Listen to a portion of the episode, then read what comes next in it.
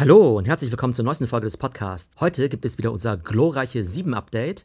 Das heißt, was gibt's Neues bei Google, Amazon, Nvidia und Co. Wie haben sich Aktienkurse entwickelt und wie stehen die Companies gerade da? Und hier noch der Hinweis auf unsere nächste AI Masterclass. Die findet nächste Woche am 15. und 17. November statt, also Mittwoch und Freitag. Und ich muss sagen, in letzter Zeit gab es extrem viele neue coole Features vor allem rund um ChatGPT Plus. Also man kann jetzt ja seine eigenen GPTs bauen. Es gibt super coole Funktionen, um Daten zu analysieren, um Bilder zu analysieren. Also aus meiner Sicht hat das Ganze nochmal einen riesigen Schritt nach vorne gemacht, allein in den letzten Wochen. Ich lerne auch täglich dazu. Und wenn ihr auch alles lernen wollt rund um ChatGPT Plus, wie man seinen eigenen Chatbot baut und was es Neues gibt bei Adobe und all den anderen Tools, dann solltet ihr auf jeden Fall mal vorbeischauen unter www.theo.ai, www.theo.ai und mit dem Gutscheincode NOV20 bekommt ihr 20%. So, und jetzt viel Spaß mit den glorreichen Sieben. Also die glorreichen Sieben sind ja die sieben größten Tech-Companies der Welt. Da hat sich an der Zusammenstellung jetzt auch erstmal nichts geändert, aber ein bisschen in der Reihenfolge, nämlich an Platz 1 Apple, gefolgt von Microsoft, Alphabet, Amazon, Nvidia, Meta und Tesla. Und wenn wir uns jetzt eben die Bewertung anschauen, die Marktkapitalisierung, da sehen wir, dass Apple jetzt mit 2800 Milliarden immer noch an der Spitze liegt, aber Microsoft mit 2650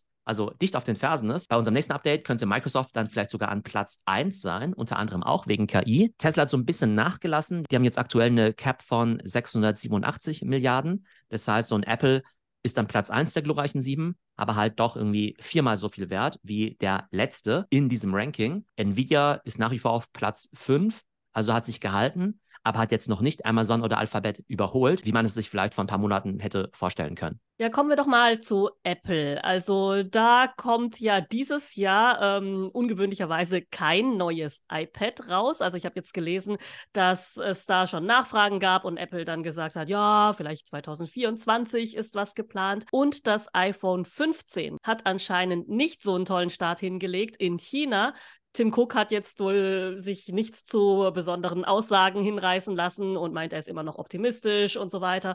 Aber anscheinend, äh, ja, ist der Absatz nicht ganz so wie erwartet gewesen. Was hältst du denn davon? Also gibt es da große Konkurrenten und ist der chinesische Markt hier sehr wichtig für Apple? Also lass uns mal vielleicht in ein paar Sätzen so Big Picture bei Apple sprechen. Also die Aktie ist dieses Jahr 41 Prozent im Plus, also ne, ziemlich positiv. Aber das war vor allem in der ersten Jahreshälfte. In den letzten Monaten hat sich da kaum was getan. Also weder positiv noch negativ. Also einfach ziemlich konstant. Und ziemlich konstant ist auch das Umsatzwachstum von Apple, also nämlich aktuell nicht vorhanden. Das heißt, das iPhone ist halt relativ konstant. Mac ist ziemlich rückläufig und auch beim iPad tut sich nicht viel. Und Apple ist jetzt halt schon, naja, nicht am Ende von dem Produktzyklus irgendwie angelangt. Aber klar, das iPhone ist halt sehr, sehr iterativ. Ich glaube, in Europa ist es halt wie jedes Jahr das Gleiche. Fanboys kaufen immer das Neueste. Also ich habe auch das iPhone 15, bin happy. Hätte ich mit dem iPhone 14 weiterleben können, natürlich. Ja, muss jemand, der das iPhone 12 hat, auf 15 upgraden? Nicht unbedingt. Also von daher ist, glaube ich, ich, da, ja, tut sich da eben nicht so viel. Also auch kameratechnisch oder softwaremäßig hat sich da jetzt nicht viel verändert, oder? Ich könnte nicht sagen, was da jetzt das große Feature ist. Ne? Wir haben ja schon mhm. mal gesagt, das, das hat einen neuen Stecker, USB-C. Yay.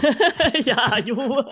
Also ich bin froh, es zu haben, aber ich glaube, jetzt jemand, der jetzt nicht so Fanboy ist, ja, der kann auch mit dem iPhone 12, 13 irgendwie prima leben. In China ist nochmal so ein bisschen spezieller, dass es da zum Teil jetzt auch so, ich sag mal, patriotische Tendenzen gibt, dass vielleicht die Käufer jetzt noch eher irgendwie Huawei dann eben auch unterstützen wollen mit den neuen Handys. Man muss auch sagen, dass diese Android-Flagship-Handys vielleicht nicht unbedingt besser sind, das ist ja immer so ein bisschen Geschmackssache, aber schon insofern innovativer, dass es ja irgendwie so Sachen gibt wie, weiß nicht, die Foldable-Handys, ne, dass du die irgendwie auseinanderklappen kannst, Sachen mit dem Stift und so. Also wäre jetzt nichts für mich, ja. aber ich kann Oder schon Leute um verstehen. den Arm klappen, wie Motorola die sowas ist das, glaube ich ganz witzig finden irgendwie. Aber klar, der chinesische Markt ist für Apple irgendwie schon wichtig und insgesamt überlegt man sich halt gerade so ein bisschen, also jetzt auch für die Apple-Aktie, okay, wo kommt das Wachstum jetzt eigentlich in den nächsten Jahren her? Und das ist halt nicht so ganz klar, weil auch sowas wie Apple Vision Pro, was nächstes Jahr rauskommt, also davon werden sie halt irgendwie, keine Ahnung, paar tausend Stück verkaufen so ungefähr, ne? Also jetzt nichts, was jetzt in den nächsten fünf Jahren jetzt eine große Umsatzrelevanz hat. Von daher bin ich jetzt nicht unbedingt bearish irgendwie auf Apple, aber die Leute, die irgendwie sagen, naja, da tut sich jetzt irgendwie gerade nicht so viel, also die haben schon recht. Also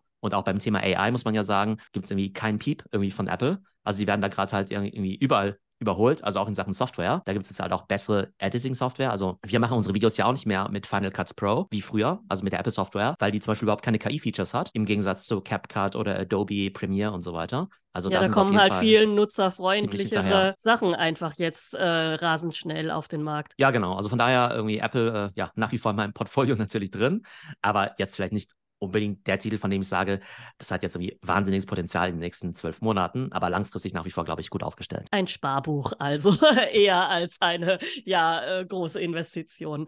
Machen wir mal weiter mit Microsoft. Was tut sich denn da? Also ich habe jetzt äh, gesehen, dieses Windows 11 Release hat irgendwie so einen ganz komischen Namen, irgendwas 23H22 oder irgendwas, ja. Ich weiß gar nicht, was das genau bedeuten soll, aber was gibt es denn ansonsten noch bei Microsoft? Also die Aktie ist dieses Jahr 47 Prozent im Plus, aber auch wieder, also man kann pauschal sagen, das Wachstum der meisten dieser Aktien war halt vor allem in der ersten Jahreshälfte. Ne? Da haben sich halt quasi alle so ein bisschen so erholt von dem Crash Ende 2022. Jetzt läuft es dann eben wieder besser. Fürs Jahr gesehen eine super Performance, aber jetzt in den letzten Monaten jetzt eben auch nicht so viel. Bei Microsoft läuft es aber schon ziemlich gut, da deren Cloud stark wächst, weil halt alle Companies, die jetzt was mit KI machen wollen, eben erstmal zu Microsoft gehen, weil die es halt super glaubwürdig halt verkörpern können mit der OpenAI-Partnership, auch mit ihren eigenen KI-Produkten. Wobei es da jetzt so ein bisschen einen Shitstorm gab, weil alle ja auf Copilot warten und dann hieß es irgendwie, ja, Copilot für Microsoft 365 ist jetzt generally available. Aber generally available bedeutet halt im Augenblick für Unternehmen, die halt 300 Lizenzen kaufen für 30 Dollar im Monat zusätzlich. Also du musst halt irgendwie schon irgendwie, keine Ahnung, irgendwie mehrere 10.000 ausgeben pro Monat, um da jetzt irgendwie Copilot zu kriegen. Und da gibt es natürlich viele kleine Unternehmen, die halt nur 200 Lizenzen kaufen oder nur 100 Lizenzen kaufen. Die hätten auch gern Copilot. Und von daher glaube ich, ja, also nach und nach wird es schon ausgerollt. Und ich glaube auch, dass Microsoft damit krass viel Geld verdienen wird und dass Leute happy sein werden mit Copilot. Aber ich glaube, diese Kommunikation, die ist noch nicht so ganz optimal, weil, ne, also niemand so genau weiß, wann er jetzt wirklich zum Zug kommt und ab wann man diese Software wirklich bereit nutzen kann. Ja, ich bin gestern komischerweise zufällig drauf geplumpst auf Copilot. Und zwar habe ich einfach irgendein PDF aufgemacht auf meinem äh, Windows-Rechner und da war das dann angezeigt. Microsoft 365 und dann konnte ich, ja, da stand da Copilot, dann konnte ich ein paar Sachen auswählen und das dann auch anklicken und dann kam, wie willst du dich mit mir unterhalten, äh, sehr kreativ oder sehr genau oder wie auch immer. Ich habe das aber ehrlich gesagt gar nicht richtig kapiert, ob das jetzt schon Copilot ist, wie das jetzt da hinkommt, ob das jetzt äh, im Browser oder im System war. Also irgendwie war ich da leicht verwirrt. Ich habe mich da jetzt auch nicht näher damit befasst, aber ich glaube, ich bin gestern drüber gestolpert. Ich weiß ehrlich gesagt auch nicht, ob das jetzt in meinem Unternehmen schon ausgerollt wurde oder ob wir das schon haben oder was das genau genau war. Also das muss ich mir nochmal anschauen. Naja, also ihr an der Karlsruher Uni, ihr werdet sicherlich über 300 Lizenzen von Microsoft haben. Ja, aber wir haben das nicht kommuniziert bekommen. Also äh, wie gesagt, ich bin drüber gestolpert und da gab es jetzt nicht irgendwie ein großes Announcement, hey, wir haben jetzt hier irgendwie geupdatet oder so. Also kannst du ja mal intern nachfragen, ja. wie es da aussieht. Aber auf jeden Fall ist ja auch für mich jetzt, ähm, wird natürlich das ganze Thema so Copilot-Trainings und Upskilling natürlich auch ein Riesenthema sein. Also aktuell mache ich ja schon das ganze Jahr über ganz viele KI-Trainings, die halt ihren Schwerpunkt haben auf ChatGPT und den ganzen ne, neuen Features, die es da eben gibt. Aber Copilot wird natürlich halt für alle, die halt in einem Office-Job arbeiten, natürlich dann noch wichtiger sein. Und von daher, ähm, genau, warte ich jetzt auch schon die ganze Zeit auf meine Lizenz. Habe ja dafür auch schon meinen Windows-Laptop irgendwie ready, um dieses Ökosystem noch besser kennenzulernen und werde sicherlich in den nächsten Monaten, auch im ganzen nächsten Jahr, halt ganz viele Copilot-Trainings natürlich auch anbieten, vor allem im Kontext mit irgendwie Word, Excel und PowerPoint. Kommen wir zu Alphabet. Da tut sich ja nicht besonders viel. Ein Satz zu Alphabet. Was sagst du zu der Aktie? Dieses Jahr 45 Prozent im Plus in den letzten 90 Tagen. 1% im Plus, also, ne, also ich nicht so getan. Vernachlässigbar, ja. Ich weiß immer noch nicht, was die mit KI machen, ehrlich gesagt. Äh, ne, also nach wie vor irgendwie Announcements, dieses Do It AI. Ich habe es immer noch nicht geschafft, mich dafür irgendwie einzutragen. Ich glaube, da bin ich auch noch auf irgendwelchen Wartelisten. Also Rollout auch irgendwie ziemlich langsam. Also noch Und, also äh, Gerüchteküche oder tatsächlich schon irgendwas? Ich habe keine Ahnung, ehrlich gesagt. Okay. Also hm. Ich meine, wir können eigentlich Amazon und Alphabet ähm, im Prinzip in einen Topf packen, was das angeht. Also beim Thema KI, also aus, aus meiner Sicht totale No-Show irgendwie. Ja? Mhm. Also gestern hat ja jeder über OpenAI gesprochen, über die neuen Features. Ne? Die Leute sprechen über Copilot. Niemand spricht über die Features von Alphabet und Amazon. Ja? Vielleicht immer noch mega gut gehütetes Geheimnis bei meinen Keynotes. Da habe ich ja auch immer so eine Sektion irgendwie Gewinner und Verlierer. Und bei den Verlierern habe ich einfach ein großes Slide drauf mit drei Logos: Amazon, Alphabet und Apple, weil da einfach überhaupt nichts passiert. Genau, aber Alphabet dieses Jahr eben, wie gesagt, 45% im Plus. Amazon auch 62% im Plus, aber eher, weil die letztes Jahr ziemlich stark gecrashed sind. Die machen nach wie vor ihr E-Commerce, die machen nach wie vor ihr Cloud. Bei der Cloud haben die ja nach wie vor keine eigenen KI-Modelle, sondern bieten einfach die KI-Modelle von allen anderen Providern eben an, so ein bisschen als neutraler Dienstleister, sozusagen die Schweiz der künstlichen Intelligenz, wie sie sich ja da irgendwie ein bisschen positionieren wollen. Aber aus meiner Sicht jetzt nicht besonders interessant. Also ich selbst bin auch nicht in Amazon irgendwie investiert. Also nicht, weil ich nicht glaube, dass es eine gute Firma ist, aber da passiert jetzt irgendwie nichts, wo ich irgendwie finde, oh, das ist irgendwie total spannend. Das muss ich jetzt irgendwie näher verfolgen. Okay, also Alphabet und Amazon machen einfach gemütlich ihr Kerngeschäft und äh, schlagen keine großen Wellen im KI-Bereich. Anders als Nvidia. Nvidia war ja sozusagen ständig in aller Munde, wenn es um KI geht. Hat sich da denn jetzt im letzten Monat nochmal was getan. Also fürs Jahr ist die Aktie 214 Prozent im Plus, also ne, immer noch verdreifacht. In den letzten 90 Tagen 7,5 Prozent im Plus, in den letzten 30 Tagen 1 Prozent im Plus. Die sind, glaube ich, aktuell bei 450 Dollar, waren mal bei 500 fast, also 10 Prozent unter dem All-Time-High, was aber auch okay ist, ja, also weil das war ja, ja also Anfang verrückt. des Jahres waren die irgendwie bei 140 oder so. Ja, ist halt verrückt, ähm, ne? also von daher ist es nämlich schon ganz okay. Das schwankt aber auch ziemlich stark. Ich bin ja selbst in Nvidia gut investiert und vor ein paar Wochen war es auch mal bei 400 Dollar, ja. Das heißt, für Leute, die da den Peak gekauft haben bei 500 Dollar, die sind jetzt halt irgendwie so 20 Prozent unter Wasser, ne? Leute, die halt bei 140 gekauft haben, sind immer noch 3x. Also, Yay, ich glaub, ich habe irgendwann mal bei 36 Dollar gekauft. Das, genau, da ähm, wärst du jetzt, Ja. äh, genau, äh, 15x, genau. Ne? Also ich glaube irgendwie recht stark schwankend. Vielleicht da interessant, wir haben es ja vorhin schon gesagt, wenn jetzt eben so ein Aleph Alpha 500 Millionen bekommt, dann wird ein Teil davon auf jeden Fall zu Nvidia gehen, ja. Ja, und jetzt habe ich letztens irgendwo eine äh, Studie gesehen. Bloomberg glaubt, dass der Markt für Gen AI sich in den nächsten Jahren verhundertfachen wird, ja, wie auch immer die es berechnet haben. Ein großer Teil davon wird natürlich auch bei Nvidia irgendwie landen. Also von daher bin ich jetzt da irgendwie, ähm, ne, also jetzt nicht besonders äh, besorgt. Aber klar, die werden auch in ein paar Monaten wieder ihre Earnings eben veröffentlichen. Und wir haben ja beim letzten Mal schon gesehen, dass die Earnings gigantisch waren, aber sich beim Aktienkurs gar nicht so viel getan hat. Also von daher vielleicht für dieses Jahr auch schon vieles eingepreist. Also da glaube ich auch, dass in den nächsten ja, Wochen bis zum äh, Jahresende sich bei den meisten Aktien nicht mehr allzu viel tun wird. Ja, aber wie schätzt du das denn ein? Also hat sich jetzt die Nvidia-Aktie sozusagen auf diesem Niveau so einigermaßen eingependelt zwischen 400 und 500, ja, und äh, schwankt da immer hin und her. Und man sollte zum Beispiel, wenn man jetzt Anfang des Jahres gekauft hat, darüber nachdenken, seine Gewinne zu realisieren. Ich glaube, Gewinne mitnehmen ist immer eine gute Sache. Ja, Ja, Ähm, haben wir auch schon gelernt. Also Genau. deswegen frage ich auch so, hey, warte mal, hm, man sollte vielleicht nicht immer darauf hoffen, dass nach einem 3x nochmal ein 3x folgt, sondern vielleicht mal ein paar Gewinne mitnehmen. Das wäre auf jeden Fall eine gute Idee, ja. Also da sollte man wahrscheinlich aus der Vergangenheit lernen und äh, bei diesen großen Run-Ups das irgendwie machen. Vor allem, wenn man relativ niedrig eingestiegen ist, dann muss man ja nicht komplett rausgehen, sondern kann ja einfach einen Teil irgendwie verkaufen. Also nehmen wir an, du hättest jetzt irgendwie, keine Ahnung, 100 Nvidia-Aktien gekauft, ähm, dann bist du halt irgendwie mit äh, da total im Plus. Und wenn du jetzt irgendwie 20, 30 Prozent davon verkaufst, hast du ja ein bisschen realisiert. Und dann kannst du das Ganze auch weiter, ja, ein bisschen entspannter auch beobachten. Also ich glaube, ne, glaube ich, immer eine ganz gute Sache. Auch wenn man vielleicht äh, sich für das Ende des Jahres äh, vielleicht auch noch ein paar Gewinne eben sichern möchte, um da vielleicht mit einem guten Plus aus dem Jahr zu gehen. Auf der anderen Seite, ne, wenn man halt irgendwie weiter an diesen Markt glaubt, dann sollte man wahrscheinlich nicht komplett da eben aussteigen, weil ne, so eine Cathy Wood von diesem Ark Invest, die hat ja den Mega-Shitstorm bekommen, weil die ja schon Anfang des Jahres bei Nvidia ausgestiegen ist und im Prinzip das alles hat auf dem Tisch liegen Oh, lassen. oh, oh, ja. ähm, mhm. Genau, und äh, da hat natürlich die Glaubwürdigkeit so ein bisschen gelitten. Ja, was passiert denn da, wenn so ein Move gemacht wird? Gibt es dann, weil du jetzt gerade gesagt hast, riesen Shitstorm, dann auch so einen riesigen, ja, Weggang von Kunden von so einer, ja, schillernden Koryphäe, wo man dann sagt, ja, die wird alt, die kann da nicht mehr mithalten bei so neuen Technologien, das war jetzt ein totales Fehlinvest, äh, alle, ja, ziehen ihr Geld da ab oder was passiert da? Also, sie hat natürlich versucht, die Story irgendwie anders zu verkaufen, hat gesagt, hey, ähm, ja, wir glauben an Nvidia und wir waren ja schon voll früh mit dabei. Stimmt auch, ne? Die waren schon früh mit dabei. Aber die sagen halt, nee, wir sehen irgendwie in anderen Bereichen mehr Potenzial, dass sie halt eher auf die Software-Player setzen als auf die Hardware-Player. Also sehe ich überhaupt nicht so, weil es wird halt eine Milliarde AI-Apps geben und Software, aber halt nur eine Firma aktuell, die halt irgendwie diese Hardware herstellt. Von der, ne, also ist, glaube ich, irgendwie eine sichere Sache, da in die Infrastruktur zu investieren. Ja, die war da so ein bisschen uneinsichtig, weil sie halt eher versucht hat, ihre Position zu verteidigen, von wegen, nee, wir haben recht. Das Statt einfach war mal zu sagen, so, ah ja, gut, war halt mal ein Irrtum. Ja, genau. Anstatt irgendwie zu sagen, oh, ähm, wir haben gedacht, das wäre irgendwie schon am Ende. Jetzt haben wir es ein bisschen verpasst. Jetzt steigen wir doch wieder ein irgendwie. Ja? Also finde ich jetzt ein Mhm. bisschen glaubwürdiger, als da jetzt irgendwie zu sagen, nee, nee, nee, ähm, äh, wir setzen irgendwie auf andere Pferde. Von daher hat die Glaubwürdigkeit so ein bisschen, glaube ich, gelitten.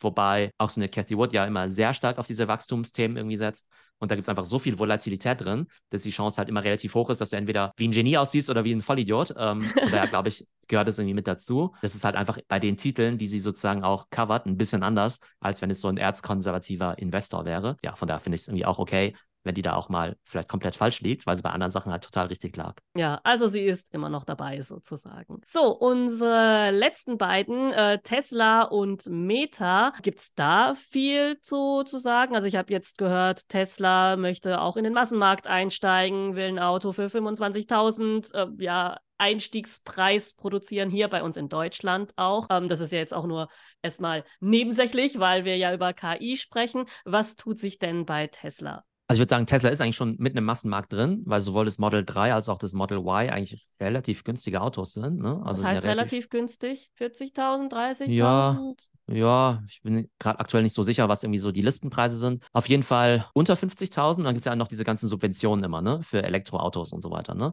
Also das kannst du schon relativ günstig kriegen. Ich glaube, in den USA war das Model 3 immer so positioniert mit 35.000 in der Basisversion. Und klar, dann kannst du irgendwie eine größere Batterie kaufen und bessere Sitze und so weiter. Aber an sich ist es jetzt schon relativ günstig positioniert. Und deshalb ne, sehe ich eigentlich auch relativ viele davon rumfahren. Aber klar, 25.000 wäre natürlich der Knaller, weil du dann so langsam schon in die ja, ich sag mal, in die Region von so, weiß nicht, VW Golf oder sowas irgendwie rankommst. Mhm, ne? Ja. Ähm, das ist ja für den Massenmarkt natürlich irgendwie dann noch spannender. Was bei Tesla gerade spannend ist, ist dass, also nicht direkt bei Tesla, aber bei Elon Musk, der hat jetzt auch sein neues AI-Produkt gelauncht. Also einerseits wissen wir jetzt ja, dass Twitter jetzt ja zu X.com geworden ist. Und da gibt es jetzt ja auch wie X AI, was quasi die AI-Produkte von X, X, und von Elon sind. ja. Und jetzt gibt es wohl einen eigenen Chatbot. Ich habe noch nicht wirklich ausprobiert. Der heißt irgendwie Grok, G-R-O-K, wie Stranger Name. Ja, klingt auch nicht so sympathisch, so ein, um ehrlich zu sein, ja. Ist auch so ein Chatbot irgendwer, der wohl ja ganz nach Elons äh, Vorstellungen auch nicht so politisch korrekt ist. Das heißt, dem kannst du irgendwie allerhand Fragen stellen und der antwortet da, äh, sag ich mal, ein bisschen kontroverser drauf als jetzt irgendwie ChatGPT. okay.